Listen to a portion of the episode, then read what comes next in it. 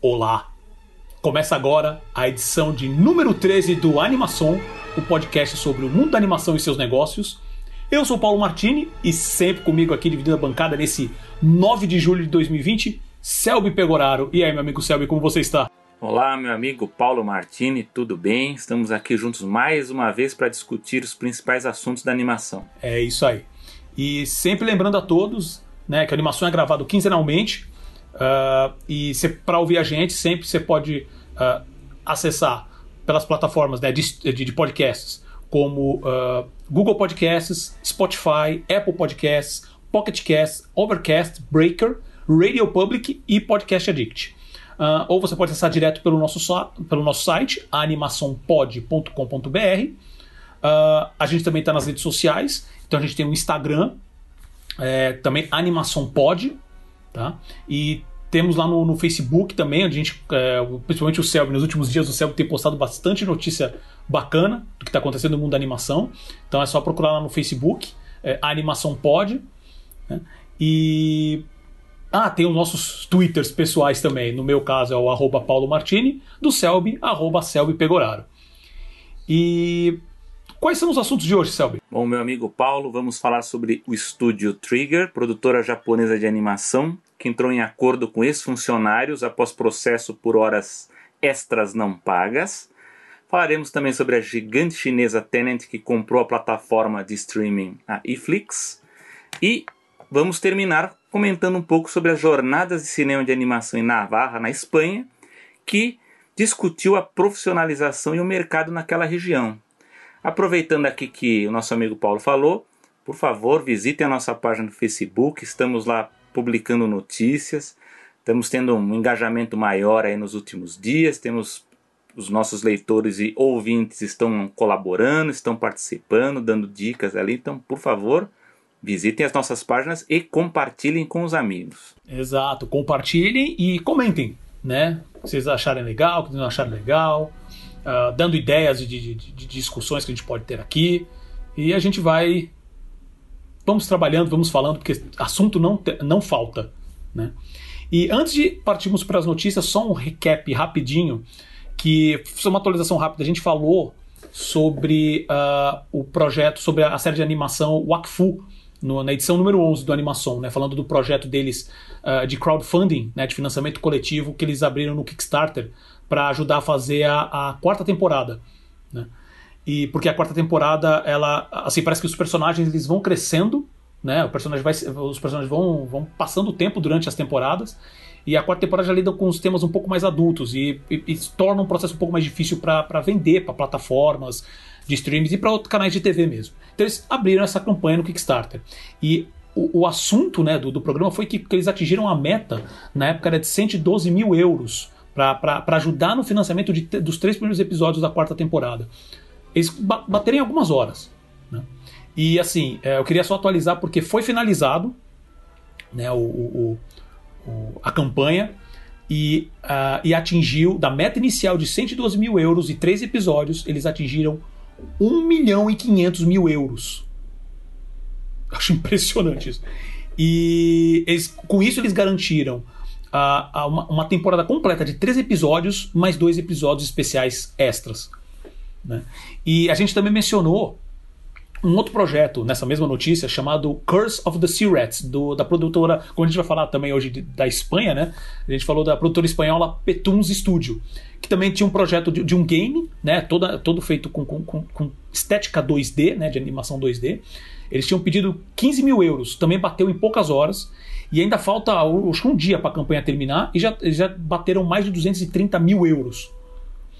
Então, assim, só sucesso, o que mostra, uh, e na verdade eu vou falar sobre, sobre essa questão, tudo Kickstarter, né? tudo, tudo financiamento coletivo. E eu vou falar, minha dica cultural vai ser relacionada a isso hoje. E para finalizar, uma notícia super rapidinha que saiu ontem. Né? Uh, a gente também na mesma edição 11 do Animação, então volta lá depois que você ouvir esse, escuta também essa edição que tá bem legal. A gente fala sobre a, a vice-presidente executiva da área de criação da Sony Pictures Animation, que é a Karen Rupert Oliver. Né? A gente falou sobre ela, ela tinha aberto, feito uma carta aberta sobre toda essa, essa, essa questão social que está acontecendo nos Estados Unidos, a gente comentou um pouco em cima disso. e que ela também ganhou o Oscar uh, esse ano. É, não, sei se vocês, não sei se vocês lembram, mas teve Oscar esse ano, que parece que foi tipo há quatro anos atrás, né? Que é o curta de, o curta de animação Hair Love. Né? A gente até comentou numa edição passada do, do, Animação sobre esse curta.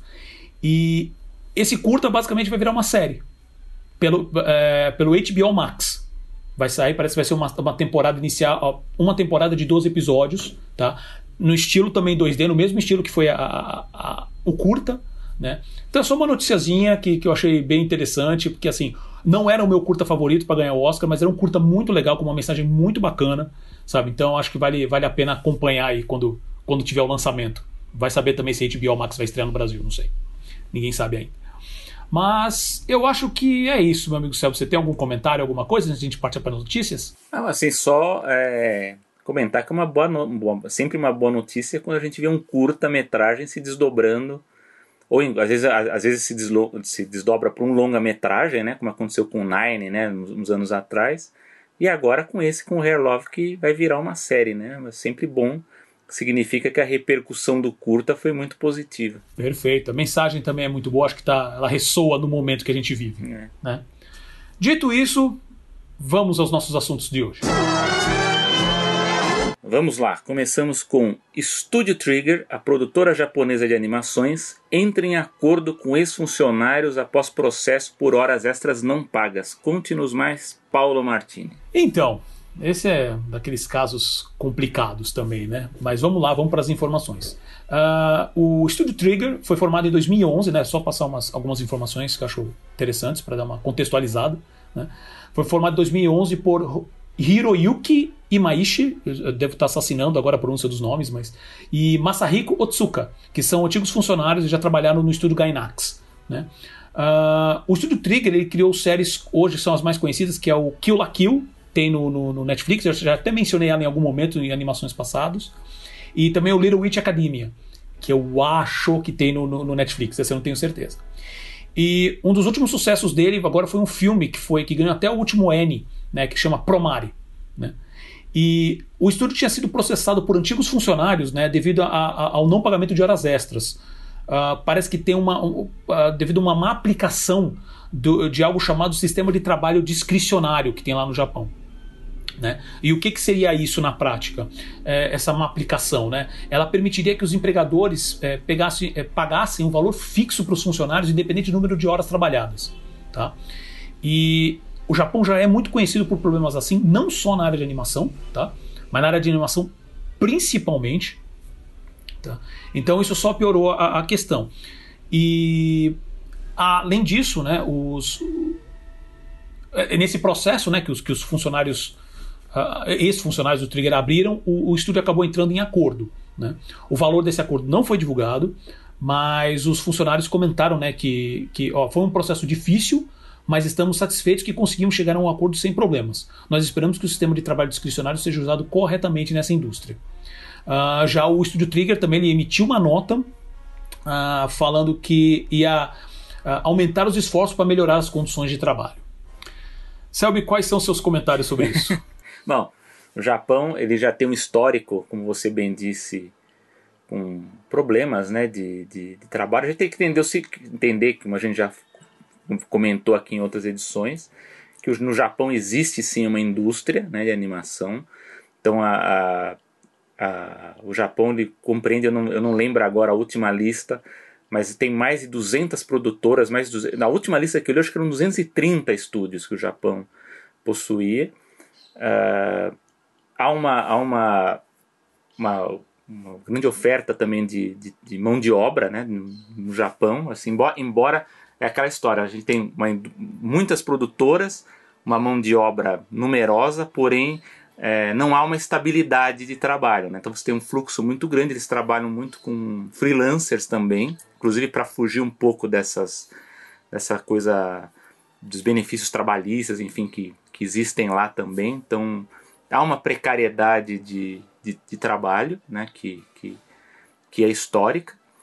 E, e há também um outro, uma outra coisa que a gente tem que entender aqui, nós que estamos no Ocidente, né, que, que é entender também um pouco como é que funciona a cabeça do japonês enquanto mercado. Né? porque infelizmente o Japão como né, na geografia ele é uma ilha, o mercado ele também funciona de uma forma insular, né? Então é, isso, isso funciona em, em vários aspectos. Né? A gente pode pegar vários até o, o na USP o ano passado substituiu numa aula o professor Valdomiro Vergueira, a gente estava discutindo os mangás, né? E, e curiosamente era um, era um seminário de meninas. As meninas estavam trabalhando uma análise sobre mangás e era sobre a questão de violência, né, sobre parte, parte sexual das histórias, enfim. E elas elas estavam criticando os autores que elas estavam lendo que falavam sobre isso, né? Aí, no final, quando chega aquela hora que o professor tem que fazer a arguição, né? Eu fiz, eu comentei com elas e elas concordaram. Eu falei assim, mas vocês leram ou ouviram algum autor japonês discutindo isso que vocês estão falando? E não, nós, nós só temos análise sobre como. Porque a gente tem uma visão de violência, né? Ou de sexo na produção japonesa com o olhar ocidental. E a gente não consegue, é muito difícil, até por causa de tradução, né? De, de diálogo né? Com, com, com os professores ou com os profissionais do Japão, para saber como que é isso no olhar deles, né? Que a gente tem a nossa, a nossa interpretação. E elas falaram, é realmente, a gente só conseguiu acesso a análises ocidentais. E isso, estou falando, isso aqui é do conteúdo, né? A parte de conteúdo. Aí eu já vou pro, começo a ir para a parte de mercado. O próprio Hayao Miyazaki, né, que é o nosso grande mestre da animação japonesa, ele, por exemplo, é contrário ao uso de anime, usar o termo anime, porque ele acha que o anime ele fecha a animação ao que é produzido no Japão como um rótulo. Né? Então ele fala assim, não, não ele, porque é aquela história, anime é animação, né? É que se convencionou a falar anime é animação japonesa, né? Mas ele fala, fala assim, eu, fala assim, eu acho que a, a, o anime ele faz mal para a produção japonesa, né? Então tem mais esse lado, o lado do rótulo, né? De como é que você vende aquele tipo de animação. E por conta de ser uma indústria muito grande, né? Você tem mais de 200 produtoras, se produz muita coisa para o mercado interno, porque eles têm uma dificuldade muito grande de exportar, e isso é tanto com desenho animado quanto com mangá. Então, quando eu, sei de histórias aqui de brasileiros que, que negociaram para trazer títulos de mangá ou desenhos animados para para televisão, então era aquela coisa, você ia negociar uma determinada série, um determinado título, o distribuidor lá queria te empurrar uns 10 títulos de lixo para você levar junto. Então você, você só poderia levar aquele que você quer se você levasse aquele pacote de lixo, né? Então, e... mas aí também não é só uma questão, acho que japonesa, porque isso aí também acontece muito com não, o processo acontece, americano, né? Só que é o seguinte, só que o americano ele é bem mais maleável nesse, nesse tipo de pacote, né? Ele é mais esperto para para negociar. O japonês não, o japonês ele faz questão, ele não, não dá muita margem para escolha.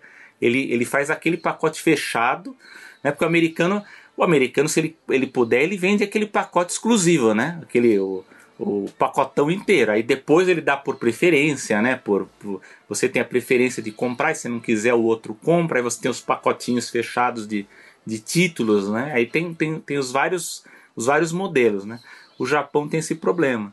E é, só para dar um exemplo de, de série japonesa interessante para analisar, quando tinha o Jaspion, né?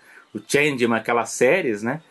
O Japão produzia dezenas daquele tipo de, de, de, série, né? Que a gente nunca viu. A gente, a gente viu alguns, né? Que vieram para o Brasil, mas o Japão produz muito. E o que acontece é que você produzindo muito, há uma guerra pelo público, né?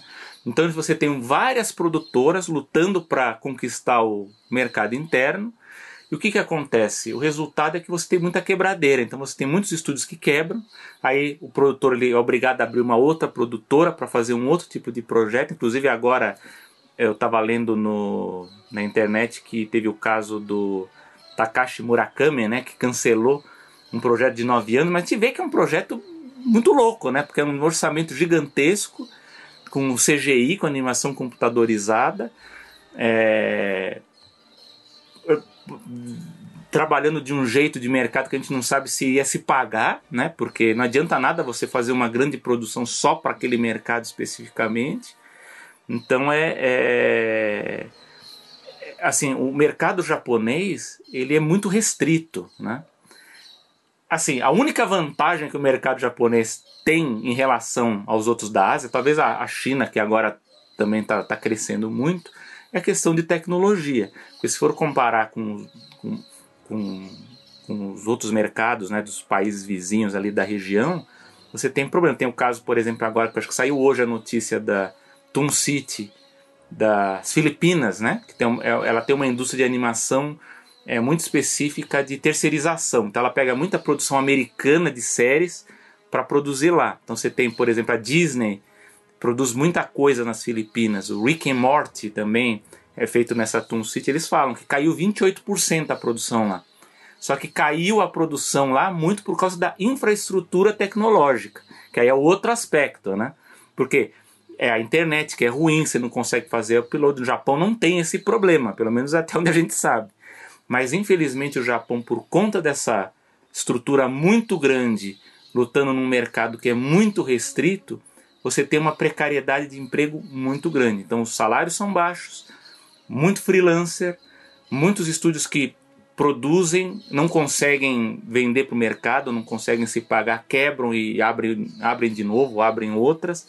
Ou às vezes é um grande estúdio que acaba se desdobrando em vários, e aí você tem que ficar lutando para pegar é, funcionário e você paga menos também. Né? Então é, uma, é, uma, é um mercado muito complicado. assim. A gente até para a gente compreender, né? É, até no final no final do nosso podcast eu vou dar como uma dica cultural um livro que acaba de sair, né? Vai, vai ser uma dica cultural prévia, porque eu também não li, mas eu acho que todo mundo deve ler pelo que eu estou acompanhando, porque é um livro para a gente começar a entender como é que funciona a mente japonesa para lidar principalmente com o mercado internacional, né? Porque a gente é, é uma coisa bem difícil, pelo que eu, que eu vejo historicamente, assim, desde os anos 90, é, é, é muito complexo você negociar uh, os produtos japoneses. É, cara, isso que você falou é perfeito, porque assim, uh, até com referência à tua dica cultural, que falaremos depois, é, existe. A gente tem uma, uma briga aqui, falando especificamente de Brasil, né? A gente tem uma briga muito grande e, poxa, vamos melhorar nosso mercado, sabe? Vamos quais são os problemas que a gente tem, como a gente pode se espelhar no que tem fora de bom para trazer para cá. Mas eu acho que, de maneira geral, uh, existe uma falta de conhecimento muito grande e não uh, com os Estados Unidos, obviamente, estamos muito mais próximos, consumimos muito mais a cultura deles, então a gente tem um pouquinho mais de noção. Mas ao mesmo tempo a gente tem quase zero noção do que acontece na Ásia como um todo. Não vou nem falar Japão, não vou nem falar China, que é o mundo próprio, né? Mas inclusive, que nem você falou, Filipinas, Malásia, existem também é, pequenos, uh, vou dizer mercados, mas é como você falou assim, é, é muito, muitas produtoras uh, que vendem serviço para fora, principalmente para os Estados Unidos, uh, e que agora, com eu vou comentar um pouquinho sobre isso sobre uh, na, na, próxima notícia, né, que a gente vai comentar, sobre também como agora eles estão criando conteúdos próprios também. Quando eu digo agora, nos últimos vai cinco anos, sim, com mais força, né? Porque conteúdo próprio e localizado sempre existiu, mas que está ganhando um pouco de força por causa dos streams e tudo mais. E a gente não tem noção do que acontece. Uh, não só questões como uh, baixos salários, como sexismo muito pesado no Japão, falando especificamente, tá? Uh, a pressão, a, a, alta carga de trabalho. Né? E eu falo isso que quando estava pesquisando por essa notícia, eu cheguei num vídeo do YouTube uh, de, de, um canal chamado Asian Boss, que ele fala, na verdade, de vários elementos sobre a cultura japonesa. Na verdade, não cultura japonesa, mas asiática como um todo, mas obviamente tem uma, uma muito mais, pelo que eu vi, tem mais conteúdo é, é, japonês, mas posso estar errado.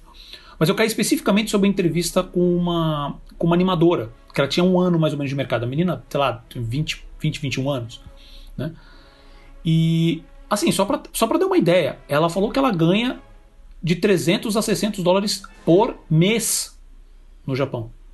Ela mora num, num cômodo super pequenininho e ela só consegue morar nesse cômodo dela porque ela, é, esse cômodo faz parte de uma casa, né, como se fosse uma, um condomínio né, de pequeno um prédio com pequenos cômodos, que na verdade é cuidado, é, ele é parte de um projeto de financiamento coletivo, onde tem, teve um, uma pessoa, não lembro o nome dele agora, não sei se eu anotei. Ah, me subiu o nome dele agora. Tá? Que é um, é um cara que toma a, a conta desse. Ele criou um projeto de crowdfunding que fala assim: quando, quando ele trabalhou com outros animadores no passado e falou assim: gente, esse, esse pessoal ganha muito pouco. Porque vocês, algumas pessoas podem até pensar: ah, tudo bem, a menina trabalha um ano, vai, vamos dizer assim, ela é estagiária ainda de animação. Né? Uh, não, você tem profissionais de mais de 20 anos que ganham muito próximo dela, um pouco acima. Quer dizer, não chega nem a mil dólares por mês.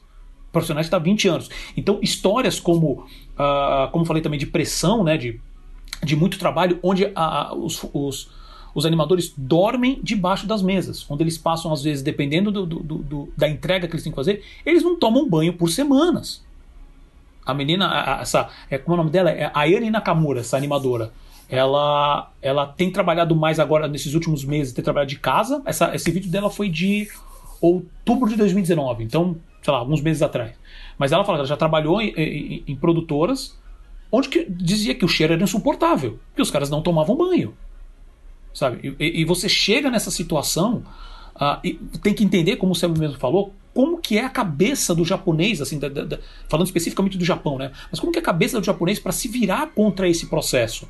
E o que ele falou sobre entender mais esse mercado japonês, eu, eu li numa notícia do Cartoon Brew, isso eu, eu li é, é, só, foi só um comentário, precisaria ler mais sobre isso para entender melhor. Mas diz que esse processo de, de, de fazer com que as animações é, sejam vendidas por valores muito baixos no, no, no, no Japão, né? Assim, tipo assim, a, a, o orçamento para produção mesmo é muito baixo. Parece que isso começou quando o, o Tezuka, o Osamu Tezuka também, um clássico criador de Astro Boy, é, Princesa e o Cavaleiro. É, lá na década de 60 ele começava a vender as animações. Para tentar conseguir vender as animações, ele jogava o preço muito baixo. Isso meio que se manteve, pelo menos a informação que eu tive. Se eu, eu vou ler mais sobre isso, depois até comento mais. Né? Isso acabou se tornando um processo. E, o, e o, o, toda essa questão da hashtag Animation Paid Me, as informações do Japão, inclusive gráficos que saíram, mostram que assim é, é uma disparidade. É, lembra um pouco em alguns momentos a, a, com aqui com o Brasil que a gente comentou em programas passados, a, onde fala assim que há pouca diferença também no Japão entre os profissionais da área. Então, por exemplo, um animador júnior para um animador é, é, sênior, para um, um, um, diretor assistente, para um diretor. De maneira geral, há uma diferença pequena entre os, esses salários. Mas aí você pega o salário de um dublador, que vai às alturas.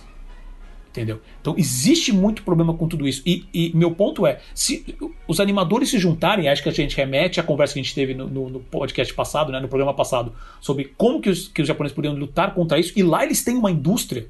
Mas existe também uma questão cultural sobre questão de sindicato, como eles se unem, porque isso daí, a gente fala aqui de animação, mas é, é algum desses pontos, isso reflete na, na indústria japonesa como um todo. Né? E. Bom, falei pra caramba, Selby. Quer comentar Não, alguma coisa só, em cima? Só para concluir, tudo isso que você falou é verdade, inclusive essa questão de hierarquia, né? Que você falou um pouco do sexismo, inclusive de resistência também ao estrangeiro, né? Que eu vou falar quando eu falar do livro, né? Porque o Japão eles não gostam também de, de, de, estrangeiro mandando lá em estúdio, né? Então não tem. Mas isso que você falou da, do do valor baixo de venda, também tem relação com o alto número de produções. Então você produz muita coisa, você tem uma concorrência para porque você está disputando o mercado interno, você não está exportando. Tem aquela coisa, você precisa tem as TVs, né, os canais lá, ou vai, vai vender em fita, sei lá. É muita coisa, né? Então o valor vai para baixo, né? E há um, um, um, um outro fator também na questão, você falou muito bem de de horas trabalhadas, né, que as pessoas elas viram noite para não que isso não ocorra também nos Estados Unidos, dependendo da, da, da, produção, da situação, eu tenho casos lá, a própria Pixar, né, no início tinha dias lá que os caras viravam noite para esperar renderizar lá para não perder, enfim, a produção, mas o Sim, Japão. E Oi? sem falar também que nos Estados Unidos hoje acontece bastante isso também, que a gente comentou em é. programas anteriores, que é com referência à indústria de games. É, então. Ga games e efeitos visuais. Essas do, esses dois setores são os que estão estão virando noite aí trabalhando. Mas no Japão você também tem a questão do design de produção, porque é o seguinte, o americano que é algumas produtoras muito espertas, eles simplificam o design. Por isso que a gente vê tanto desenho que a gente às vezes reclama, nossa, mas por que, que fez desse, dessa forma, né? Você vai refazer um desenho antigo com um design bem mais simples, né? Porque é mais fácil de produzir, né? E no Japão o que acontece? Você tem muitas produtoras que elas vão para um caminho de um design mais complicado. Só que o funcionário, o profissional, enfim, o animador, ele ganha pelo desenho, né? Pela, pelo, pela, pelo, pela produção dele, né? No dia, né? Então é o seguinte, se você tem um desenho mais complicado para fazer, você vai fazer menos desenhos por dia, né? Então você recebe muito menos, né? Então tem essa questão também que por isso que a gente tem, lógico que, que, que, que o Japão tem muita coisa de alta qualidade, o próprio Miyazaki, né? Mas isso aí é uma coisa bem específica, né? Não é o grosso da produção japonesa que entra nesse, nesse sistema que o Paulo bem comentou, né? Então você tem uma produção muito barata, com salários muito baixos, estrutura precária mesmo de produção. Os caras se matam mesmo, né? Então é não é fácil não. O mercado japonês a gente tem que tem que eu, eu, eu fico feliz que estão saindo vários livros agora para a gente entender um pouco mais a, a mente do, do japonês de como é que funciona aquele mercado. A gente tem que aprender mais. O podcast aqui é uma ponta de lança para a gente entrar nesse, nessa pauta aí da, do mercado asiático, né? Que a gente a, a próxima pauta nossa agora vai ser também Ásia, né? Que é um mercado muito interessante que, e a gente desconhece muita coisa, né? Mesmo produções antigas a gente não, não tem acesso, né? Então temos que ficar de olho. É isso, assim. E meio que para só para amarrar esse assunto, é, é justamente isso. É, a gente te, entender melhor como que funcionam os outros, os outros locais, para a gente trazer o que tem de melhor aqui, né? Uh, e e tem uma questão, né? Como você mesmo falou, sabe assim, lá eles têm uma indústria. Principalmente em questão de, de, de, IPs, né? De propriedades intelectuais. Então eles não são só força de trabalho, que é isso também muita coisa que acho que vai. Eu espero que saia em breve, muito, muita literatura sobre China né? Que foi realmente, principalmente durante a década de o quê? 70, 80, né? Uh, principalmente a década de 80 uh, 90, muita, uh, uma mão de obra muito forte pro Ocidente em questão de produção. E eles aprenderam com isso, não só, detalhe, não só pro Ocidente, mas também pro Japão. O Japão mandava muita coisa para a China, talvez ainda mande. E hoje uh, a China está justamente nesse processo de querer criar IPs. E eu acho que é uma coisa importante aqui no, no, no Brasil também, a gente pensar nisso. A força está no IP. Né? Ah, pra, pra, pra, na minha concepção, para ter uma liberdade de produção, onde você tem um valor agregado muito mais forte e não só vender força de trabalho. Porque isso realmente joga uh, o valor do, do, do, serviço lá embaixo. Mas assim, esse exemplo que a gente está dando mostra que isso vai acabar acontecendo também de IP ou não. Se a gente não tiver controle, se os animadores se não se juntarem, tiver uma estrutura bem montada aqui, isso vai continuar acontecendo. Né?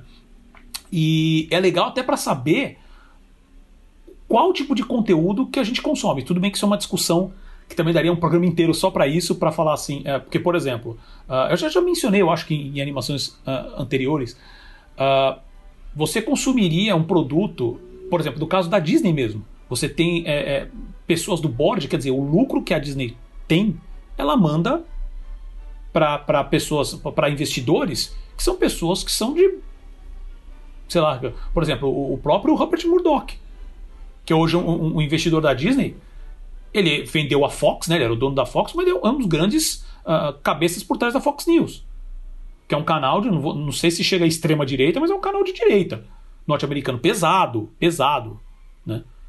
Nossa, mas a, a, Disney vende toda essa, essa imagem, né? Todos os personagens são de, de inclusão, né? De, de, poxa, vamos, vamos ser todos felizes juntos, não pode ter racismo, não pode ter preconceito. Enquanto isso, o cara que está lá pega, digamos assim, o, o dinheiro do, do, dos maiores, um lucro absurdo que ele recebe por causa da Disney, e ele pode colocar na, na, na Fox News. Para que, que gere esse tipo de discurso altamente racista, altamente preconceituoso. Então, é legal saber esse tipo de, de, de situação para você saber se você vai continuar dando seu dinheiro para isso. Sabe? É, é, é, assim, é, eu gosto muito dessa frase. Assim, não, não existe é, consumo ético no capitalismo. Então, o máximo que você pode fazer é entender e falar assim: putz, ainda vou continuar dando dinheiro para isso, sim ou não? Há alguma coisa que eu possa fazer? Em alguns casos, não. Não tem, assim, você como pessoa não tem como fazer. Mas, ah, voltando à questão mais dos profissionais, você pode se juntar e, e, e exigir, trabalhar para situações melhores. E o público pode se, se, se informar melhor para saber se continua dando dinheiro para isso. Esse, esse seria meu ponto. Meu ponto com essa, com essa notícia é esse.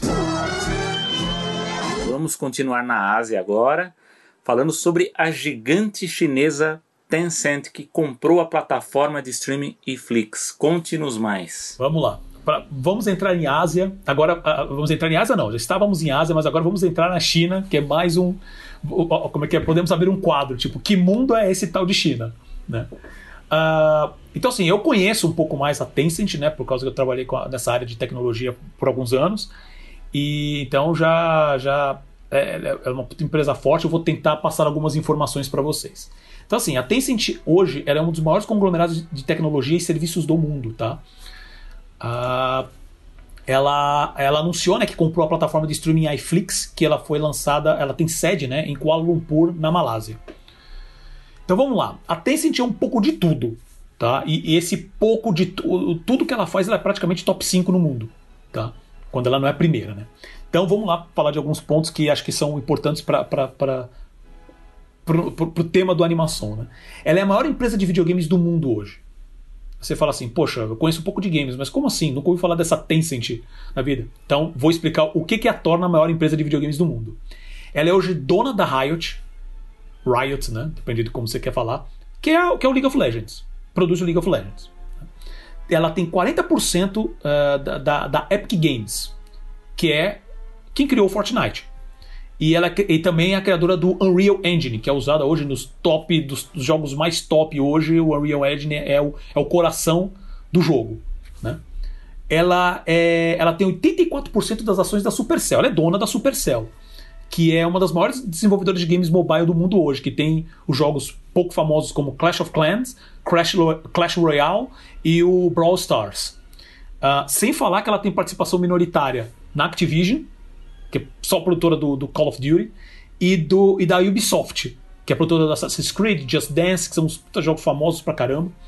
Né? Uh, sem falar também que assim, toda empresa ocidental que quer lançar jogo na China ela é basicamente uh, uma da, é a maior publisher que tem no, no, na China hoje. Então você precisa passar por alguma empresa no, na, na China para poder entrar. E a Tencent é, é basicamente a maior empresa. Né? É, e ela também é dona. Isso, é, essa, essa, informação também achei bem legal porque você não sabia. Ela é dona do WeGame. É como se fosse o Steam, né? aquela plataforma de games para computador, né? do Steam. Só que assim, pessoal só, no Ocidente a gente só escuta falar do Steam. É, o Steam hoje tem 20 milhões de usuários no mundo, tá? com exceção da China. O WeGame, na China, tem 200 milhões de usuários. É cretino, um negócio assim, é, é, é sem noção. Além de tudo isso, ela tem as, as maiores redes sociais, uh, duas das maiores redes sociais do mundo, que é o Weixin e o WeChat, né? que hoje só pede o Facebook, YouTube, WhatsApp, que é Facebook, e Facebook Messenger, que é do Facebook. Né? Isso em número de usuários. Né? Ela também é uma empresa de, de uma firma de investimentos, é, de pesquisa de tecnologia. Os maiores serviços de música da China é deles. Os, não, desculpa. Os maiores serviços de música hoje, de streaming de música da China, é, é da Tencent. E-commerce é, gigantesco, serviços de pagamento e conteúdo de vídeo. Isso eu estou falando só um pedaço, tá? Eles têm muito mais coisas. Né? E na parte do serviço de vídeo é que eu quero entrar agora. Né? Que eles também têm um, uma, uma, plataforma, né? tipo um Netflix deles, vamos dizer assim, que é o WeTV, né? que tem de tudo também, de série, novela, filme, animações. Né? Uh, e ele é o WeTV hoje é uma das maiores plataformas do mundo. Tá? Ela tem mais usuários que o Netflix. Tá? É, o Netflix é, é assim, o WeTV tem 900 milhões de usuários. Tá? Só que eles oferecem muito serviço gratuito, né, com publicidade. Então eles têm muito mais serviço. Mas eles têm menos assinantes. O, o Netflix tem 182 milhões de assinantes hoje e o, o, o ITV tem 89 milhões. Tá? Mas olha só a quantidade. Imaginem a quantidade de dinheiro que eles fazem com publicidade. Detalhe, isso só na China. Tá? E fazer um comparativo, né? O iFlix ele tem 25 milhões de usuários hoje, tá? O número de abril desse ano. Né? E ele está disponível em regiões, eh, em outros países da Ásia, na verdade, como Malásia, Indonésia, Filipinas, Bangladesh, Nepal, Tailândia, Brunei, Sri Lanka, Paquistão, Myanmar, Vietnã, Maldivas e Camboja.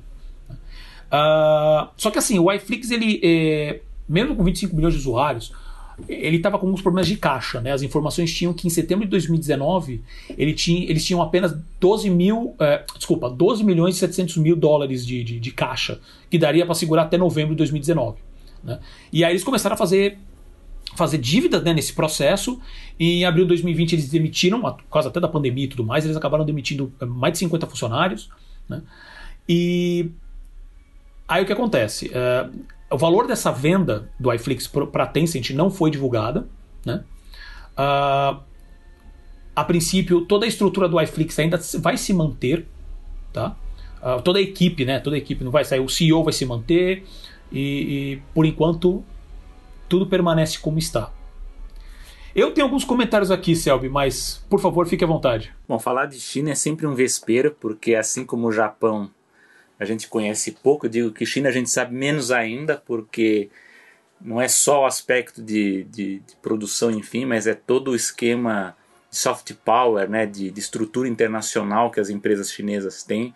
A China ela é um mundo à parte mesmo, porque a gente vê que ao contrário do Japão, onde você tem empresas estrangeiras que, enfim, que participam de, de, de, de, de produções japonesas, enfim, tal.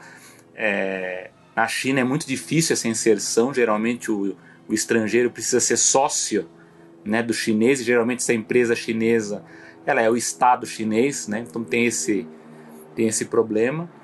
E só que o chinês ele tem uma vantagem de mercado em relação ao japonês, que enquanto o japonês ele tem uma dificuldade muito grande de exportar, o chinês ele faz de tudo para exportar essa produção, né? Então ele é, é, como o Paulo falou no caso do Japão. Eu acho que o que está faltando para a China agora é o desenvolvimento de IPs, né? Dessas, dessas, no caso da animação, né? Que é o nosso foco aqui, para poder exportar. Mas no, no caso dessa pauta né, da da, da Tencent, o que eu acho legal é que o Paulo destacou a questão dos games, porque o Japão, o, a, a, o mercado onde eles mais se deram bem na questão da exportação foram os games. Os games foram a ponta de lança lá nos anos 80, depois vieram com mais força os mangás, enfim, os animes, mas os games eles, eles foram a ponta de lança, assim, foi o mercado que mais conseguiu se inserir na Europa, se inserir nos Estados Unidos, aqui no Brasil com dificuldades, né, porque aqui na América Latina é sempre mais difícil, né, para esse tipo de produto eletrônico, né? Então já é difícil com animação, imagina com coisa que envolve videogame, né? Mais difícil. Mas o que eu acho legal nesse caso da China é que você vê, eles estão ligados a uma série, uma série de títulos muito famosos, muito populares e muito consumidos, né? Então a gente já vê que eles têm uma, uma, uma força muito grande aí. E eu acho que, aí é uma, é uma suposição, né? A gente tem que acompanhar o que vai acontecer. Eu acho que a China ela vai começar a querer é, abraçar os outros mercados a partir dos games, né? Então, a partir dessa produção, embora a gente, a gente tenha essa relação de, desses títulos muito com o mercado americano, enfim, ou com o europeu, lá os, os nórdicos que também produzem muito game, a Ásia está muito forte nessa área. Então, eu acho que eu, não, não seria uma surpresa para mim se, por exemplo, daqui a um tempo aparecer um canal de games aqui no Brasil para concorrer com Netflix, enfim, tal, vindo da China, né? Então eu acho que é, eu acho que o caminho parece ser esse para outros tipos de produtos virem na, na esteira. Agora há um outro problema que, como eu estava falando aqui com o Paulo na nossa reunião pré-pauta, há uma guerra comercial acontecendo no mundo, né? principalmente entre Estados Unidos e China. Né? Em segundo plano, tem a União Europeia, que também está com, com as suas dificuldades lá para se organizar, com a, com a, saída do Reino Unido, enfim, e o Brasil também, que o Mercosul também, mas a briga principal é entre Estados Unidos e China. Uh, os Estados Unidos estão nessa briga do 5G, né? se, se vai ser o, se vai emplacar aqui na nossa região o modelo chinês ou o modelo americano. Então há uma, uma, uma pressão, digamos assim, para meio que atrasar, né, ou sabotar, enfim, né, a entrada de, de aplicativos, enfim, produtos que com origem na China, né, o caso até estava falando do, que, que o governo americano estava ameaçando banir o TikTok, né, que é o grande aplicativo aí que está fazendo muito sucesso agora. Então, uso... Nós falamos, é, nós falamos é? sobre o TikTok, é, falamos sobre o TikTok faz uns acho que dois programas, acho que o programa é, 11, o programa do 10 Kevin da Maia, animação. Né? Exatamente. Só Disney lembrando, se tornou é, só lembrando CEO, vocês ouvirem lá, viu? É, o Kevin Mayer, que era o chefe de estratégia da Disney, hoje ele é o presidente da TikTok, né, que, é, que, que é uma empresa, um grande grupo chinês, né? E por conta dessa guerra comercial, os Estados Unidos eles estão meio que boicotando as empresas chinesas. Então a gente tem que acompanhar nos próximos meses como é que vai ser esse movimento. Eu acho que essa turbulência maior vai acontecer até as eleições no final do ano, as eleições nos Estados Unidos. Aí depois a coisa tende a estabilizar. Mas durante esses meses a gente vai ver, por isso que eu falo que é sempre um vespeiro a gente discutir muito o, que está acontecendo agora né, em relação a essas movimentações, porque a gente nunca sabe se as empresas vão ter que vender a participação delas ou se você não vai poder mais, mais adquirir uma empresa chinesa ou comprar né, essas produções, né, porque quando entra essa questão de boicote, de sanções e tal, é, é, é, bagunçado. Né? Mas o que eu vejo com bons olhos é que, assim, no caso desse grupo que a gente está comentando, né, da, da Tencent, é o grande aporte que eles têm em games, porque os games são uh, uh, basicamente hoje os, os IPs mais fortes, né? eles ganham de, de cinema, né? se a gente vê o volume de negócio que, que, que, que o game fomenta, né? é muito forte. Então eu acho que a China, ao contrário do Japão, ela está ela tá se, tá se, se preparando para abraçar o mundo a partir de games, principalmente. Né? Aí a gente precisa ver depois como que eles vão fazer com filmes, né? Mas eu acho que vai ser um caminho natural, né? De, de, de que eles, como fez a Coreia do Sul com, com o K-pop, com a música, é que eles comecem a trabalhar os outros segmentos, né? Mas o game é muito forte. O, o grande, para mim, acho que o, até coment, eh, também comentamos em programas passados o, o In Hsieh, que está servindo de nos ajudou bastante com informações sobre sobre China e tudo mais. Eh, ele comentou que assim, de maneira geral, esses grandes grupos, né? Uh, eles trabalham muito com, com, com inteligência, né? com, com inteligência, uh, assim, inteligência artificial, mas para analisar dados de comportamento. Né? E como a Tencent lida muito, sempre lidou com essa parte de tecnologia e de, e de, e de conteúdo de uma maneira geral, então eles têm isso daí muito avançado. Então, uh, e, e, e, a China, como tem esse, esse comportamento diferente, ela oferece uma plataforma gigantesca para tudo. Então, se, se você oferece uma rede social que liga com a rede de games, que liga com a rede de filmes, que liga com o quadrinho, com, com bate-papo, então é tudo junto. Né? E obviamente eles veem essa parte do. O games com certeza é a parte hoje, umas, umas maiores faturamentos que tem, né? Mas assim, essa parte de filme também é super importante. E, e eu tava vendo, tava lendo justamente detalhes sobre essa compra, tipo, por quê? Por que, que a, a, a China faria isso, né? Assim, desculpa, a Tencent faria isso. Uh, obviamente que ela está querendo expandir. A, a, gente falou, eu mesmo comentei agora sobre a questão de tipo, dos IPs seja, serem a, a grande força, né? Mas para os conglomerados, o que importa são os canais de distribuição. São os, são os meios de pagamento e os canais de distribuição. Né? E como, é dif... como assim a China também, por mais que ela seja um planeta só, ela, né? Ela quer avançar nos outros mercados e é um processo complicado. Você falou de IPs mesmo, Selby, mas assim, ela está precisando também criar, criar IPs que como é que é que atraiam o público ocidental e até alguns orientais. Oriental, de maneira geral, eles consomem bastante coisa da China lá, né? Mas assim, o público ocidental, que também é um mercado monstruoso. E isso que é uma das grandes dificuldades, né? Porque que pareça, assim, absolutamente os IPs mais famosos que a gente tem do Ocidente, então falar de Disney, Marvel, Star Wars, até conseguem entrar na China. Mas o contrário não acontece. A gente quase não conhece nenhuma uh, IP chinesa. Né? E esse movimento do, da Tencent, foi uma das análises que eu li, fala que o principal é ela está querendo expandir. Então, assim, ela já está tá encontrando uma empresa, tipo a, a, a iFlix, que ela já tem estrutura, já tem é, presença em vários países, isso começando na Ásia, que ela já tem um conhecimento um pouco maior, já tem um catálogo gigantesco né, de tanto de, de tanta uh, material uh, ocidental mesmo, mas também de material uh, asiático e local, não só chinês, mas de cada desses países que eu mencionei, né? Então, Myanmar, Vietnã, Bangladesh, né, já tem conteúdos e ela mesmo também já estava desde 2017, ela já vem fabricando, produzindo é, é, é, conteúdos próprios exclusivos, né? Como o Netflix também já faz, como as outras é, serviços de streaming já faz. Então, e não só isso, ela já tem, ela vai pegar também a toda a tecnologia. Então ela vai juntar, ela, vai, ela, já deixou claro, ela, lançou um comunicado falando, olha, nosso, o nosso objetivo é expandir o nosso serviço que é o, o ITV. Então provavelmente a iFlix, a marca iFlix vai morrer. Né? Uh, e aí ela vai espalhar o WeTV, vai ser o começo de um processo. Né? Galgando cada vez mais, comendo cada vez mais pelos, pelos pedaços. Né? Uh, e como a gente sempre fala, assim, o nosso foco aqui é mais animações, né? E ambas as plataformas têm muita animação. A animação japonesa, que o anime é muito forte também na China, é muito forte na Ásia de maneira geral. Né?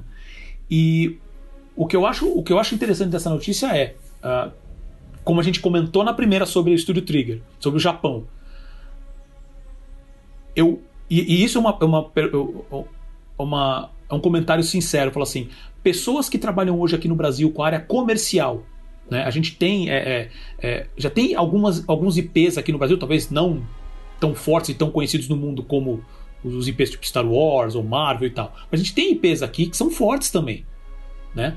Uh, Galinha Pintadinha é o exemplo que, que sempre aparece, né? E aí meu comentário sincero é para as pessoas comerciais que trabalham com animações, IPs de animações aqui no Brasil.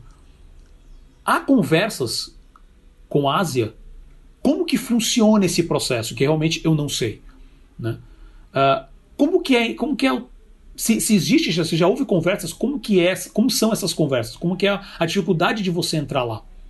Eu já vi no próprio catálogo do iFlix, dá para ver, eu achei lá Pingu, por exemplo, né? Que é uma produção, agora não lembro qual país, mas é uma produção europeia, né? O Pingu é, é, é europeia, europeu, né, Selby? É, é, que seja. Então assim, existem conteúdos ocidentais lá. Qual seria a dificuldade? Qual, qual, o que, que a Ásia está procurando hoje? Eu sei que uh, o mercado de anime, a gente vem falando aqui, é monstruoso, mas existe um mercado infantil, existe um, uh, uh, as animações adultas estão crescendo nos Estados Unidos, na Europa, eu tenho certeza que deve estar tá crescendo também no Japão, né, e na China, e na Ásia de maneira geral. Esse conhecimento hoje acho que é, que é o que vale ouro, sabe? E, e principalmente para produtores aqui, sabe? Será que não vale investir em algum tipo de conteúdo pensando nesse mercado, pelo menos como uma porta de entrada, qual é a dificuldade disso? Né? Como você mesmo falou, Selby, assim, o, o japonês, na, na, de maneira geral, na hora de, de, de negociar o, o, mangá né, que você comentou, ele quer, na verdade, ele trabalha de uma maneira específica. Como que a China trabalha? Como o resto dos países asiáticos trabalham? E, e porque assim, acho que até agora eu não lembro, mas acho que até comentei no, no programa anterior essa, essa questão do, do, do, aqui no Brasil de trabalhar só na base do edital só para talvez ir para um festival, fazer um curta, fazer uma série pequenininha, talvez com os trabalhos com algumas emissoras de TV a cabo aqui, uh, trabalhos talvez com Netflix especificamente. Mas qual que é o trabalho disso com, com, com o resto do mundo? Como está sendo essa negociação? Vontade, assim, isso é uma coisa que eu nunca fui, eu sempre tive vontade de ir na, na Annecy para ver como é que funciona, que é o evento que, que ocorre, ocorria todo ano, né, lá, lá em Cannes, na França que ele lidava liter, especificamente com o mercado de animação, no mundo inteiro, é, é o mercado é, era a, o evento comercial, né, onde havia muitas negociações e vendas e, e, apresentação de novos projetos lá, e esse ano não teve. E para saber como funciona, porque assim, eu acho que, que, que muitos produtores aqui no Brasil podem pensar em projetos pensando naquele mercado. E, e, quando eu falo mercado, não estou falando nem só as plataformas de streaming, pode ser as plataformas, por exemplo, de, os YouTube deles. Né? Que, novamente, e eu deixo claro que parece que eu estou falando que é a coisa mais simples. Ah, vende para a Ásia, o problema está resolvido. Não é. Uh, não é. Por exemplo, o YouTube deles não é tão simples.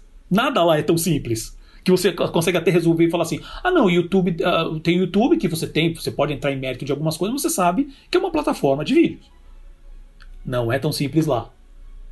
Sabe? Você, como, como já comentei de outros, outras coisas, assim, você tem muitas coisas envolvidas nesse serviço. Você tem um sistema de, por exemplo, de chat que é muito mais complicado que o nosso sistema aqui, que, que é outra cultura.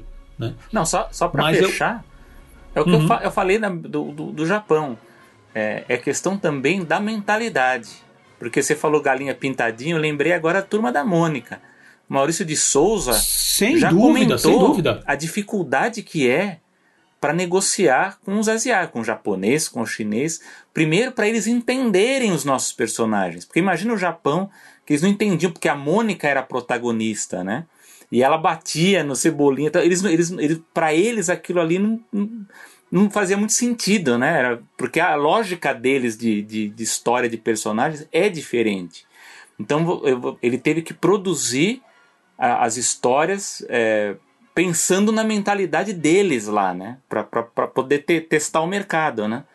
Então é, é, assim, não é nem só a questão do mercado em si que eu digo de vender tal. Às vezes você tem um problema mesmo de convencer pela mentalidade, porque eles não entendem. Cultural, é uma questão eles não cultural. entendem a, a, nossa produção. Porque, por exemplo, é, mesmo as adaptações, né, que a gente pega, sei lá, agora a Disney está tendo problema com Mulan, né? A Disney teve que fazer uma nova Mulan porque os chineses não entendiam aquela adaptação que, que, que a Disney fez nos anos 90. Para eles aquilo lá não é Mulan, aquilo é outra coisa, né? É, é, é uma outra uma outra realidade para eles, é um outro mundo, né? Então eu lembrei disso porque o Maurício de Souza ele fala, ele fala assim, o problema é, antes de tudo, antes de pensar mesmo na parte de, de venda tal, é a mentalidade, porque eles entendem essas, as, os personagens, as produções de uma outra forma. Eu acho que até no caso chinês, talvez até mais forte que o japonês, é esse, é como também que a gente tem essa coisa de como entrar lá, mas como eles exportarem, porque eu já vi algumas animações chinesas, vê que é diferente da animação japonesa, assim, o ritmo, a história, tal. Então eles têm que aprender a criar um tipo de animação que atrai ao público ocidental, né? Então é um assim, a China ela tem esse problema que ela tem várias camadas, né? Então você tem a camada do Estado, você tem a camada do mercado, você tem a camada da mentalidade, né? Uma coisa muito complexa para a gente entender. Não, sem dúvida. É que você falou mesmo. Para encerrar, essa questão cultural é importantíssima mesmo. A gente às vezes vê conteúdo, até às vezes do Japão mesmo, e você acha meio estranho. Eu mesmo é, tenho alguns problemas com, com, com uh, mangá especificamente, com alguns, algumas escolhas narrativas que falo, cara, podia ter feito isso de uma outra maneira, né? E você acaba perdendo um pouco nisso. E realmente achar esse ponto. Uh, não só, obviamente, tentei falar de negócio, mas a questão cultural que você falou é perfeita. É, não pesa muito. É importante e precisa muito. ser considerado. Exato, exato. Então, assim, mas de qualquer maneira, para encerrar, é. Seria legal uh, começar a entender, sabe? Uh, cada vez mais esse mercado, porque não dá para pensar Brasil só. Faz anos que eu já venho falando até para pessoas próximas, falo, não dá para pensar projeto de animação, de cinema, de, de quadrinhos, de livros. Não dá para pensar só Brasil. Tem que partir, já tem que partir com a cabeça de tipo assim, como que eu vou vender isso para fora? E considerar tudo isso. Super fácil, passou duas aulas disso, problema resolvido. Vamos lá, meu amigo Paulo. Agora a gente vai da Ásia para a Europa, hein? Jornadas do cinema de animação em Navarra discute a profissionalização e o mercado na Espanha. Vamos lá. O que, que, que, aconteceu lá, Paulo? Então, na verdade, quem vai me dizer isso é você, Selby, porque você que realmente acompanhou isso. Então eu tô aqui como. Dessa vez eu tô como um dos ouvintes, porque dessa, eu não consegui acompanhar esse tópico. Então, mas assim, eu tenho algumas informações para passar, né? Que nos dias 30 de junho e 1 de julho, o Serviço de Empregos de Navarra, é, na Espanha, promoveu as jornadas Animate 2020, o um encontro sobre cinema de animação nessa região, né? Que é, fica no norte da Espanha. Uh, Navarra é considerado um hub da animação com várias produções de alcance internacional e o governo local está empenhado em ajudar na formação e no fomento da produção espanhola. Uh, o evento contou com mesas redondas, conferências e debates com os bastidores da produção uh, da animação lá em Navarra. Né? A abertura foi feita por Carlos Adin Sanz, que ele é diretor do Serviço de Desenvolvimento de Competências Profissionais, seguido imediatamente por mesas redondas. Uh, destaques né, foram para os temas do processo de profissionalização e os primeiros projetos com representantes da Apollo Filmes, uh, que produziu filmes como D'Artagnan e Los Tres Mosqueperros, e Dr. Platypus e Mrs. Wombat. Uh, no segundo dia das jornadas, o foco foi na produção da região, na região de Navarra e a estrutura de apoio local. Houve a presença do compositor dessa animação, do D'Artacan, né, que é o Manuel Gil Inglada, e do diretor Tony Garcia. Uh, uma segunda mesa redonda tratou da exportação de profissionais para produções estrangeiras, incluindo criação de efeitos visuais, como o Game of Thrones, o, a série do Star Wars, The Mandalorian, e o Jurassic World e com a presença de Arturo Cisneros, que ele é gerente do núcleo audiovisual de Navarra. E o veterano animador Raul Garcia, com passagem por produções da Disney e Paramount, ele se juntou à jornalista e produtora Rocio Ayuso para um debate sobre o diálogo entre a produção de Navarra e Hollywood e o quanto é importante a criação de uma indústria que saiba equilibrar filmes comerciais e autorais. Selby, por favor, agora é todo com você, porque estou aqui como ouvinte. É, eu, eu fiquei muito interessado nesse. Inclusive, eu descobri pelo Raul Garcia, né, que está no Facebook. É, é, o, enfim, esse evento ocorreu agora no, na virada do mês. É, essas jornadas de cinema de animação em Navarra. Navarra é uma região, uma comunidade autônoma no norte da Espanha, ali vizinha do, do País Basco. Né? Eu, eu, é, esse encontro ocorreu em Pamplona e eu achei muito legal acompanhar por conta da nossa discussão aqui da, na edição anterior do, do Animação, que a gente discutiu muito a questão do no mercado, né, da, da profissionalização no Brasil e o papel da, da BCA, né, que é a Associação Brasileira de Cinema de Animação, que, que enfim, que a gente estava discutindo que ela precisa se ressignificar, né, ela precisa, é, a gente deu algumas sugestões até de, de como ela poderia mudar o seu foco, né, para atrair mais mais setores, né, mais profissionais de outras áreas que dialogam com a produção da animação. Inclusive agora a gente faz parte do, de um grupo, né, que a gente vê que tem vários profissionais, muita gente jovem ali que está começando, alguns veteranos, alguns da BCA, enfim, muito legal, muito legal. Eles, inclusive nós estamos divulgando também o nosso podcast lá. Uh, e o que acontece em Navarra é exatamente é, esse tipo de diálogo que a gente sugeriu, né?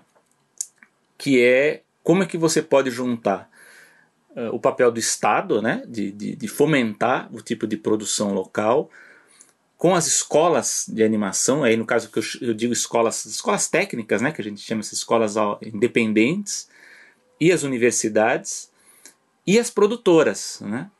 É, o, legal de Navarra é o seguinte: esse serviço, serviço de, de, de empregos né, da cidade, é uma agência, um órgão governamental, que ela decidiu em 2015, ela estipulou um programa de fomento audiovisual naquela região. Né? Então começou em janeiro de 2015 e ela passou por várias fases né? e, e, e muito bem organizado, porque ela trata de atrair as produtoras, oferecer um, um incentivo fiscal, né? E ao mesmo tempo formar os profissionais para trabalhar nessas produtoras. Então, formar o talento local, né, os, os jovens da, da região, para trabalhar na indústria audiovisual. Né? Uh, esse, esse, esse, incentivo fiscal, até eu estou com os dados aqui já separados aqui para vocês. É, o incentivo fiscal é um desconto de 35% né, na, na, dos impostos, enfim, das, das, das despesas dedutíveis de produções de filmes e de televisão, e aí vem um detalhe interessante, porque eles citam ficção, é, é, animação, né? então é descrito animação, e ou documentários. Isso é importante porque aqui no caso de São Paulo, por exemplo, nós temos a SPCine, que é uma agência do estado de São Paulo, e a gente está falando de Navarra, que é um, como se fosse um estado, né? uma, uma região da Espanha. Aqui no caso da SPCine, a animação ela fica no limbo ali, né? ela, ela não é contada como uma coisa autônoma. A gente fala que a animação acaba sendo um agregado do, do live action, né? Ou, de, de, ou dos games, enfim, ela não entra como uma coisa independente. Em Navarra, não, ela é independente. Então você tem 35% dedutível, desde que, aí é um, um requisito, é, mais de 40% dessa base de, de, de, dedução seja de despesas realizadas em Navarra. Né? Então você tem que produzir em Navarra para você ter direito a essa dedução aí de 35%, então, pelo menos 40%. E o limite por produção, eu acho que para o padrão europeu é um, é um valor muito interessante, que é de 3 milhões de euros. Então você entra com o seu projeto de produção e você recebe essa, essa verba, né, de, de esse limite de, de dedução né, de, de 3 milhões de euros. É... Deixa eu fazer uma. Posso fazer uma pode, pergunta? Pode fazer. Não sei se você consegue consegue responder, mas você estava falando dessa verba de 3 milhões de euros.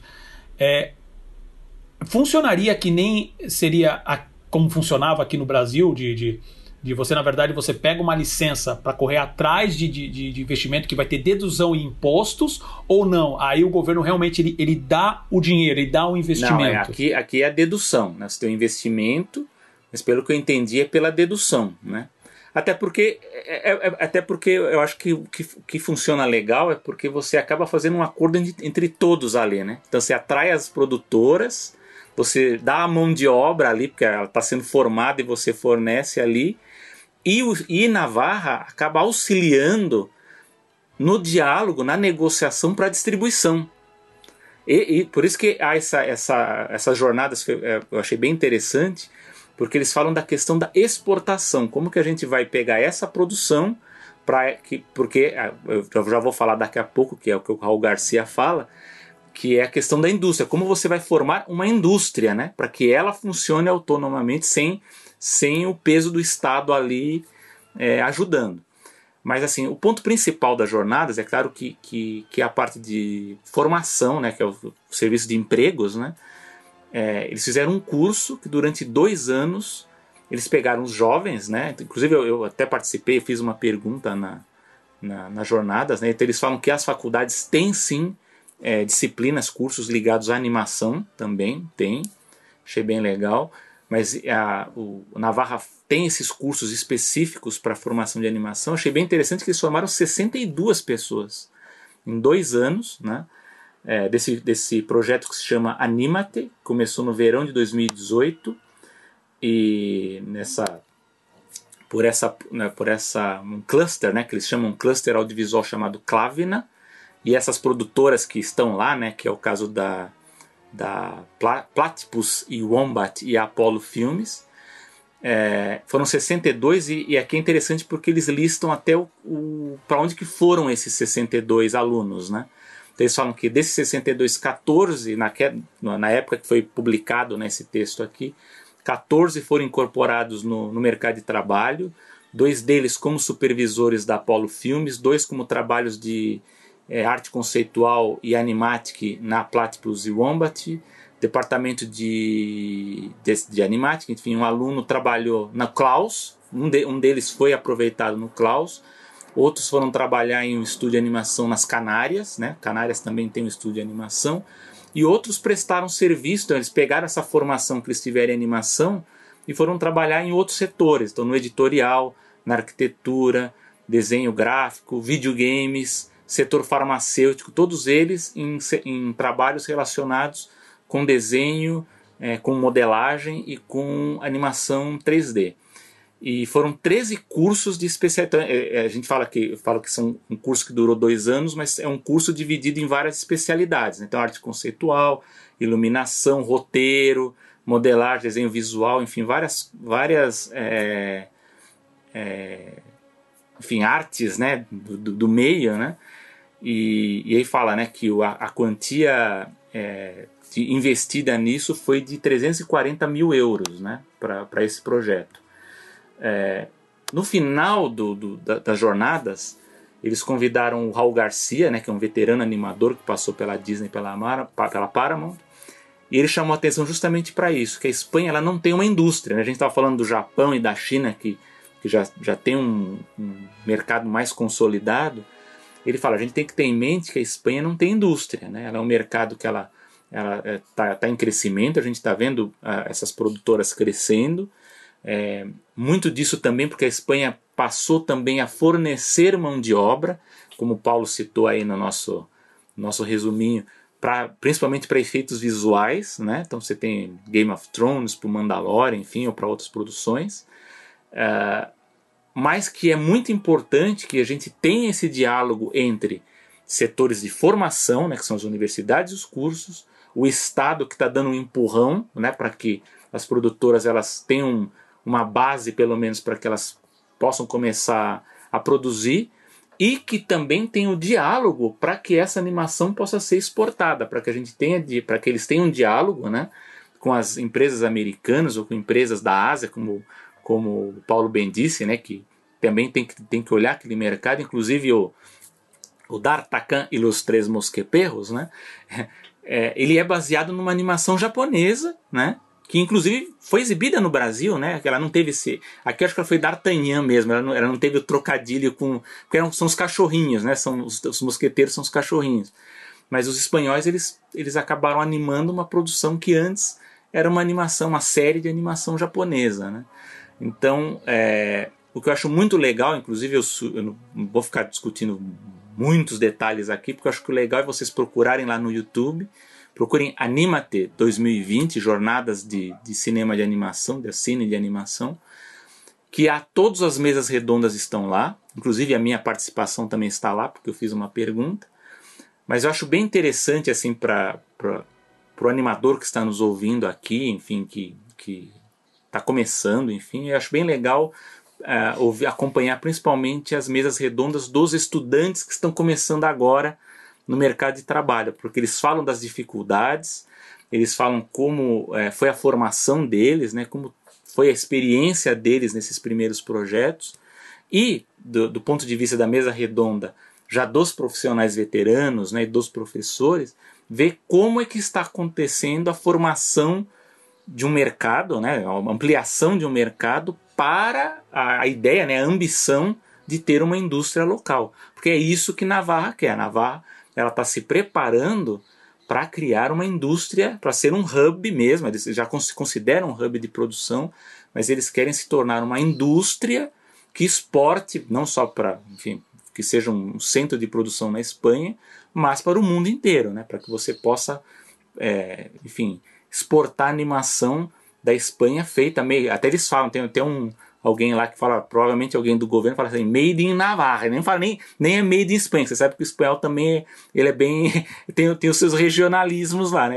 Não, made in Navarra, a gente quer que seja animação feita em Navarra. Então eu, eu, eu dou com uma sugestão muito forte para que vocês acompanhem, porque as, as discussões são muito boas, né?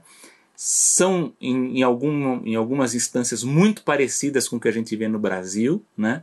Que eles falam muito sobre essa questão da, da precariedade, né, que, que a gente vê nos jovens ali de, bom, agora eu acabei o projeto e eu vou fazer o que agora, né? Eu vou ter mais alguma outra produção para fazer, eu vou ter que mudar de emprego, vou ter que fazer outra coisa, eu vou ter outro outra produtora, um outro filme para um curta, alguma coisa para trabalhar. Então são, são questões que a gente vem discutindo aqui, né, né em várias edições e que nessas jornadas, né, tem horas ali para acompanhar, eles debatem mais a fundo essa questão de precariedade, de formação de mercado, essas dificuldades de fomento que o Paulo já falou, que é essa coisa de depender muito de editais, né? Que, que Navarra ela, ela tá fazendo isso para que no futuro não dependa de editais. É, é, esse é o ponto, né?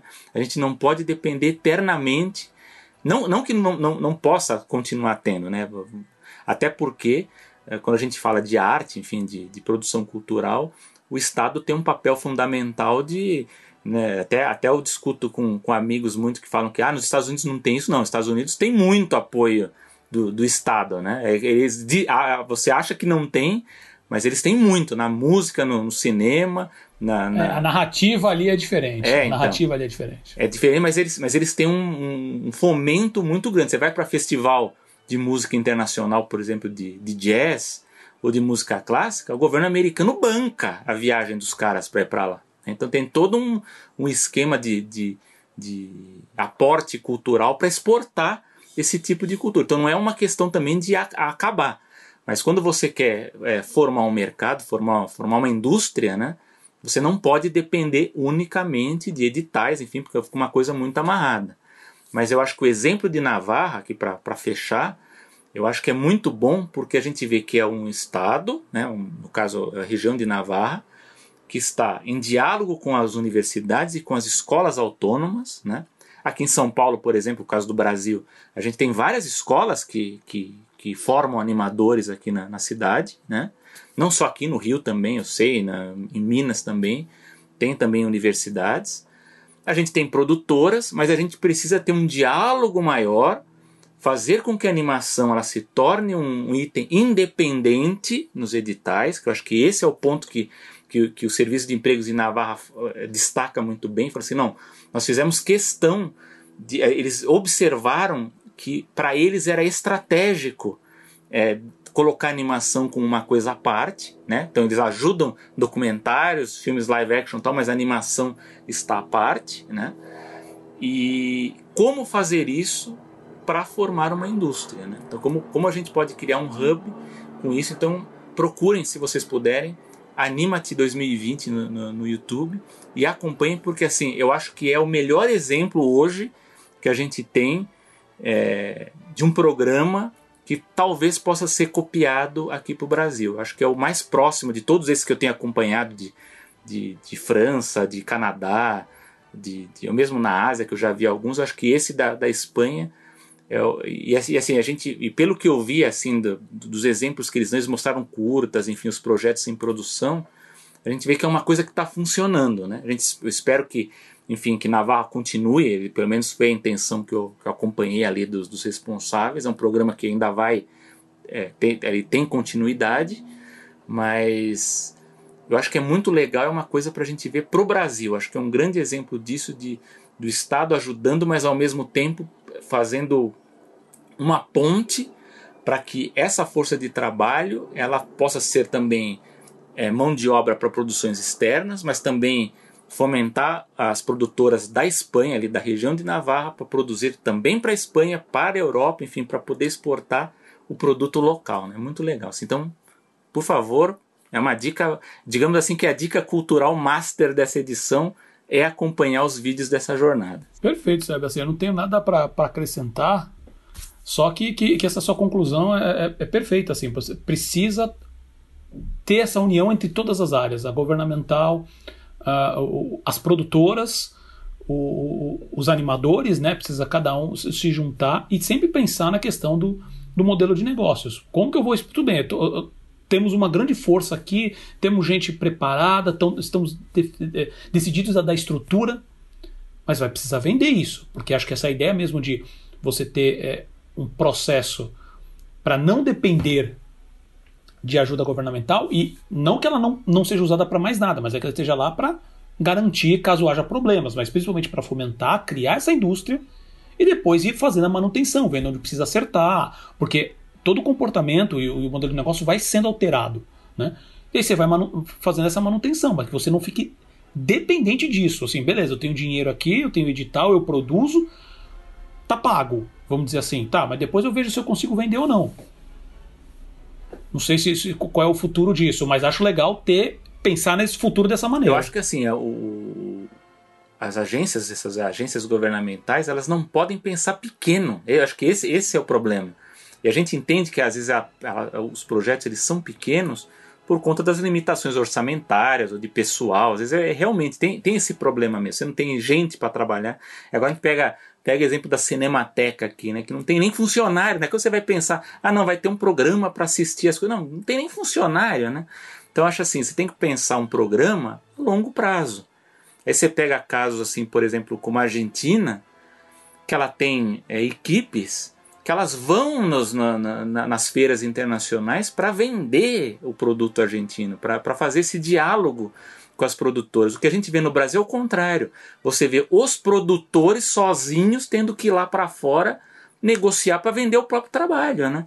Isso é muito difícil, porque se cada um for fazer isso, né, é, sozinho unicamente, é muito mais difícil, né? É muito mais fácil você ter uma agência que esteja ali, um, um, grupo, enfim, ou a própria BCA também, que ela pode prestar esse serviço, de ser um hub de, ó, vamos nós aqui centralizar para dialogar com distribuidores ou com as produtoras internacionais, o exibidor. Então eu acho que assim, o ponto de Navarra que eu acho mais legal é esse diálogo, porque eles estão formando profissionais, atraíram as produtoras, estão se prestando ao diálogo para que seja formada uma indústria. Não há uma indústria hoje, mas a ideia é que se crie uma indústria. Então, a gente, lógico, a gente vai acompanhar aqui nos próximos anos, ver o que, que vai acontecer, mas eu acho assim que, em princípio, o projeto deles é muito bom, porque ele parte do princípio de que você tem que ter um diálogo, né, juntar todas as forças ali e pensar a longo prazo. Não adianta você fazer um, um projeto para ter um ano, dois anos e acabar, né? Aí também não Aí você é, é desperdício de recurso, né, de esperanças, de mão de obra, de tudo, né? Aí também não adianta. Perfeito, isso mesmo.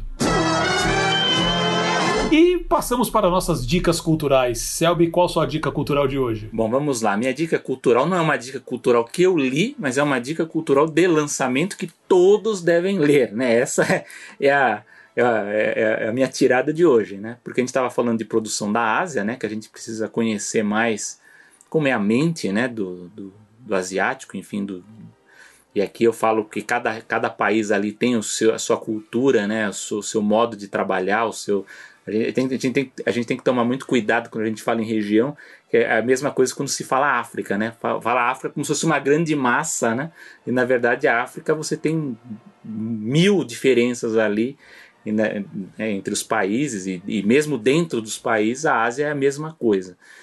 E muito do que a gente falou aqui, né, dessa questão de, de mentalidade, de mercado, de enfim, de hierarquia, de, de, dificuldade também de aceitar o estrangeiro, né, trabalhando ali em, em, cargos de chefia, eu acho que esse livro que acaba de ser lançado, eu acho que ele vai ser, é, assim, eu tenho lido de alguns amigos que já leram, né, ele é muito bom para a gente ter uma ideia de como é que funciona, né, no caso é, do estúdio Ghibli, né, que é do, do, do Miyazaki, é, é um livro chamado Sharing a House with Never Ending Man, é, 15, 15 Years at Studio Ghibli, né? É, é, é, ele, é do Steve Albert, Alpert, que era um executivo da Disney, né? Ele trabalhava para a Disney.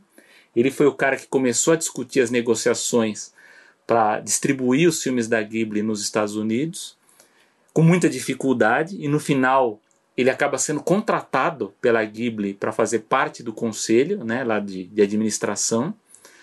E ele conta nesse livro é, os 15 anos de, de, de, trabalho dele com os japoneses, né? Então ele vai contar como eram as reuniões, ele conta, assim, pelo que eu vi, muitas, muitos detalhes desconhecidos para nós no Ocidente, né?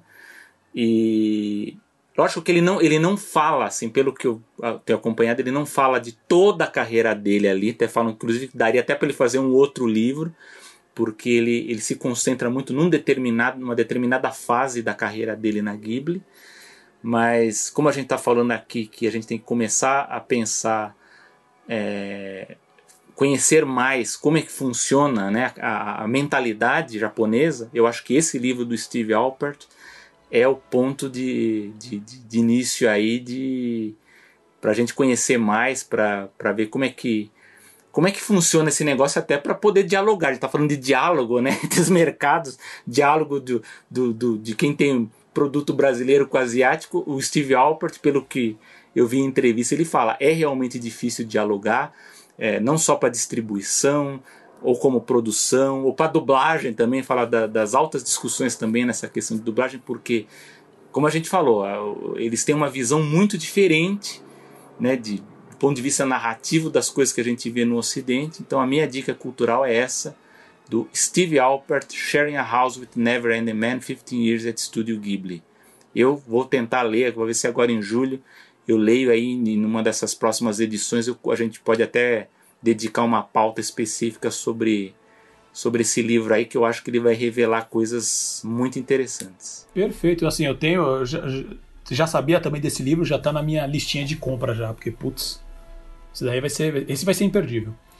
E do meu lado, a minha dica cultural, é, e eu vou agora entrar também na, mesma. Vai ser a mesma onda do Selby, porque eu recebi esse livro faz alguns dias. Alguns dias. Então nem eu não consegui a letra, dei uma folheada, né? Que eu, que eu ajudei o financiamento coletivo dele no Catarse. O livro se chama Crowd, o Guia do Financiamento Coletivo para Autores e Editores de Livros, de Mariana Ávila e Valkyria Vlad. Mas aí você fala assim, poxa, mas financiamento coletivo para autores e editores de livros, o que isso tem a ver com animação? É, na verdade, assim, é, o livro é um guia muito, muito bom, visualmente sensacional, porque ele é bem. Ele tem bastante coisa visual, né? Então tem bastante gráfico, bastante imagem para explicar o processo como um todo. E para mim, ele se aplica também com projetos como cinema, animação, de ser sério ou não. Obviamente que você. Vai ter pequenas uh, diferenças, principalmente de como que você vai soltar esse conteúdo, como que você vai divulgar, com algumas diferenças, mas a estrutura de um projeto de crowdfunding, ter um, uma pesquisa tão forte como teve para esse livro, sabe? Acho que esse livro tem mais de 200 páginas, né?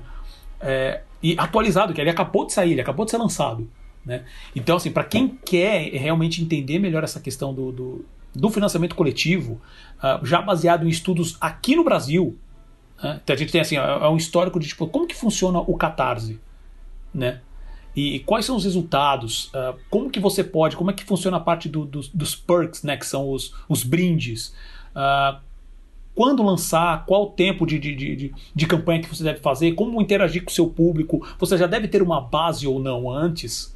Isso também é importante. Então, assim, como a gente está falando muito de modelo de negócio, principalmente tentar mudar, uh, achar outros modelos, nesse caso especificamente de, de financiamento de produção, eu acho uma, uma senhora dica. Tá? Os dois links dos dois livros a gente vai estar tá lá na descrição do, do, do Animação, tá? Então pode estar tá lá no site ou então direto no, no, no, no, no Apple Podcasts, no, no, no Spotify, vai estar tá lá na descrição.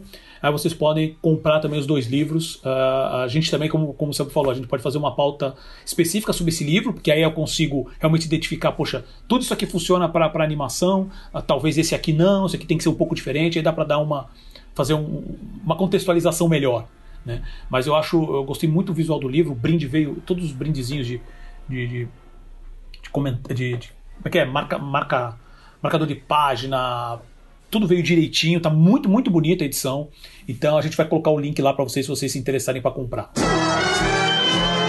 E com isso chegamos ao final de mais uma animação Selby. Algum comentário? Comentários finais. Bom, de novo, por favor, visitem a nossa página no Facebook, que estamos na medida do possível publicando várias notícias ali. Essa semana essa última semana. Teve bastante atualização. Coloquei várias atualizações lá, uhum. então por uhum. favor, comentem, tragam para a gente sugestões, críticas, aí indicações. Estamos sempre abertos a novidades.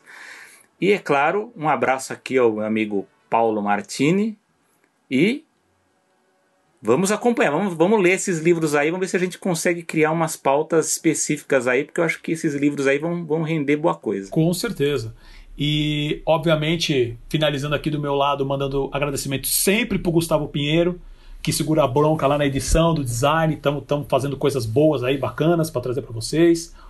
Uh, e, obviamente, abraços e muitos agradecimentos ao meu amigo Selby, que também tem, tem aguentado aí nesses últimos, nas últimas semanas minha falta de tempo para montar pauta, para organizar as coisas. Então, te agradeço mesmo, assim, no ar, Selby, para todo mundo, porque. É, tá, tá complicado, mas continuamos lutando porque a gente gosta bastante de fazer o animação e acho que tem muita coisa para discutir, muita coisa para melhorar. Que a gente puder ajudar, a gente vai ajudar. E lembrando sempre, nossas mídias sociais, direto lá no Instagram, Animação Pod, uh, no Facebook também, procura por Animação Pod, esse pod é POD, tá? Uh, tem os nossos twitters pessoais, então o meu, Paulo, arroba Paulo Martini, do Selby, arroba Selby Pegoraro, tá? E lembrando que você pode ouvir o Animação sempre no Spotify, Apple Podcasts, Google Podcasts, Pocket Casts, Overcast, Breaker, Radio Public e Podcast Addict. Ou então direto no nosso site www.animaçãopod.com.br. E compartilhem, tá? Por favor, compartilhem. Vamos espalhar a mensagem, né? Quanto mais uh, gente ouvindo, a gente consegue fazer coisas mais legais, trazer assuntos diferentes e, e fazer coisas diferentes também que está nos nossos planos, tá? Dito isso, eu sou Paulo Martini. Eu sou Selby Pegoraro e... e... até a próxima. Ele já roubou minha frase no final agora, mas ok, ok. Até a próxima, gente. Isso é tudo, pessoal.